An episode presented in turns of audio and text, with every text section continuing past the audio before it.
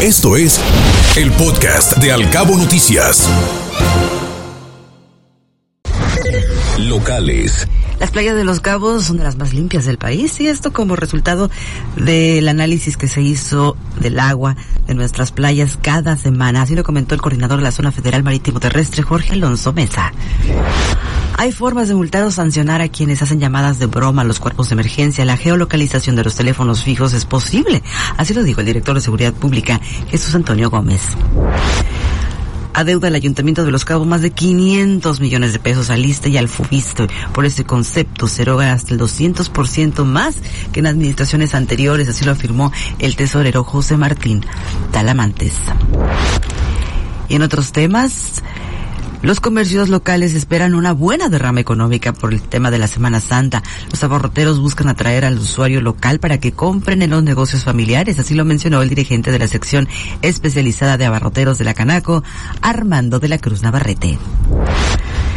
Y el Cuerpo de Bomberos de Cabo San Lucas aboga por la prevención y la responsabilidad ciudadana en la temporada vacacional. Sí, extreme por favor la seguridad vial y, y, un buen resguardo en las instalaciones domiciliarias ayudarán a controlar el índice de emergencias, así lo externó el jefe de prevención Jorge Barreras.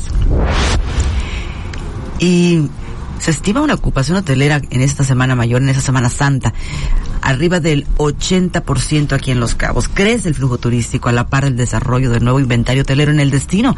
Así lo mencionó Lil Jersey, presidenta ejecutiva de la Asociación de Hoteles. Un choque vehicular habría sido el móvil de un cuádruple homicidio en La Paz. Daniel de la Rosa Anaya, titular de la Procuraduría General de Justicia del Estado, informó que existen importantes avances en las investigaciones sobre estos hechos. Y por la Semana Santa se registra aquí en Baja California solo una ocupación en total de un 70% y en los próximos días se espera que se llegue al 80%. Así lo dijo Maribel Collins, quien es eh, la secretaria de Turismo y Economía Estatal.